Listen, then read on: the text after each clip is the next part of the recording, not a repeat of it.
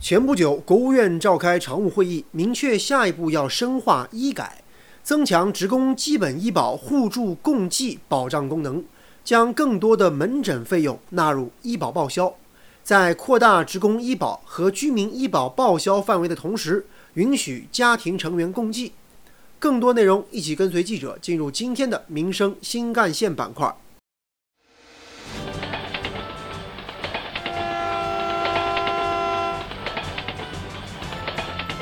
关注社会，关注政府，关注百姓，民生新干线。听众朋友们，早上好，欢迎收听今天的民生新干线，我是子文。医疗保障工作社会关注度高，与群众的切身利益联系紧密，是一项重大的民生工程。我国新一轮医改建立了世界上规模最大、惠及十亿多人的基本医保网。对减轻群众的就医负担、缓解看病难、看病贵发挥了重要作用。近日，国务院办公厅印发了《关于建立健全职工基本医疗保险门诊共济保障机制的指导意见》，职工医保个人账户的资金共济政策正式落地。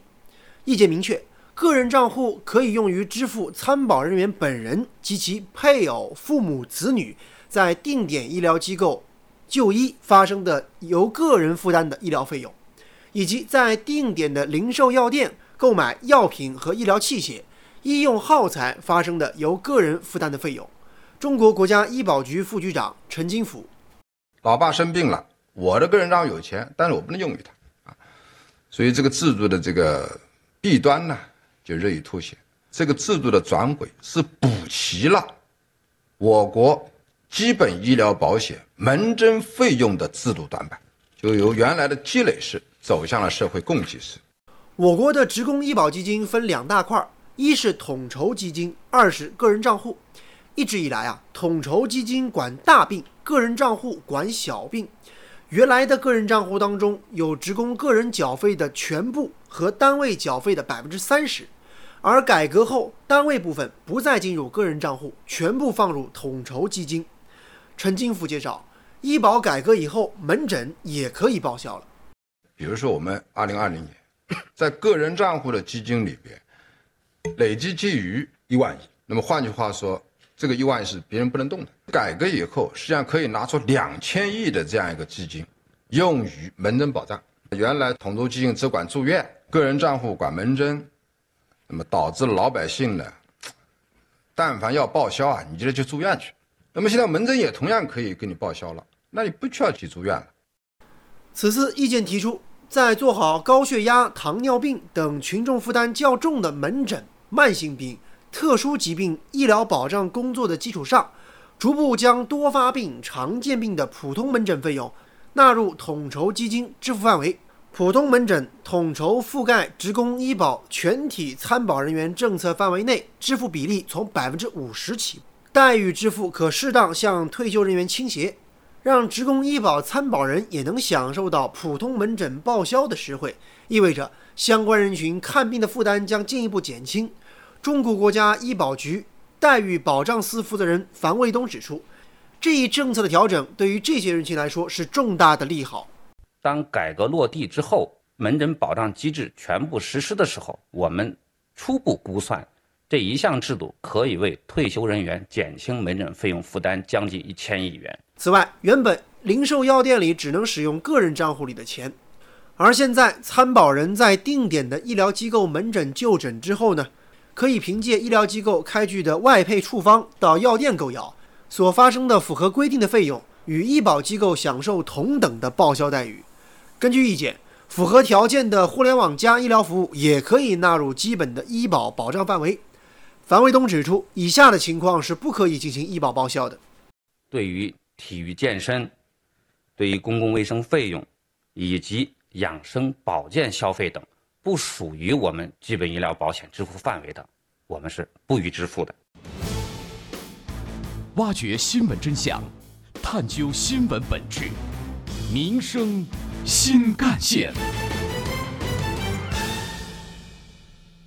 早在1998年，我国就建立了城镇职工基本医保制度，实行统筹基金和个人账户相结合的统账结合，目前参保人数已达三点四亿人，而一些经常患病的参保个人账户资金是不够用的。与此同时，大量的职工参保个人账户资金常年沉淀，这一部分人主要是比较健康的年轻职工，他们一年也看不了几次病，几乎不用动用个人账户的资金。国务院常务会议明确，要拓宽个人账户的使用范围，允许家庭成员共计，可用于支付定点医疗机构就医，以及在定点零售药店购买药品，以及医疗器械和医用耗材发生的由个人负担的费用。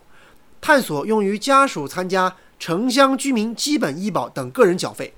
这就意味着年轻职工个人账户沉淀的资金将被盘活，得到更有效的利用。比如说，患病的父母可以用子女的个人账户去看病抓药。而针对这项改革措施，记者采访了几位杭州市民，他们大都表示这样的政策很好。不住院的在门诊能够个啥和亲属那个点用的，自己家的人嘛，随病了可以用。啊，经济方面啊，这些都比较适中了嘛。原来你看只能个人的可以报，现在我们都可以一家人都可以用了。不过也有市民担心，如果监管不严的话，可能会产生对个人账户过度使用的风险。沈先生告诉记者，自己呢家里每个人都有商业保险，因此暂时不需要相互使用。因为医保嘛是当做个人使用的嘛，我我还是自己自己有，有我买了商保，呃，不存在用我自己的。但是无论如何，这次医保家庭成员共计的改革举措是有助于优化医保结构的，更好的化解疾病带给家庭的未知的经济风险，实现医保的互助共济功能，提高医保资金使用效率。如果说把个人账户比作小水池，那么，个人没有水池，水量是丰沛还是干涸，取决于他参加哪种医保，以及职工工资基数和看病花费等因素。一个家庭里的不同成员往往参不同的医保，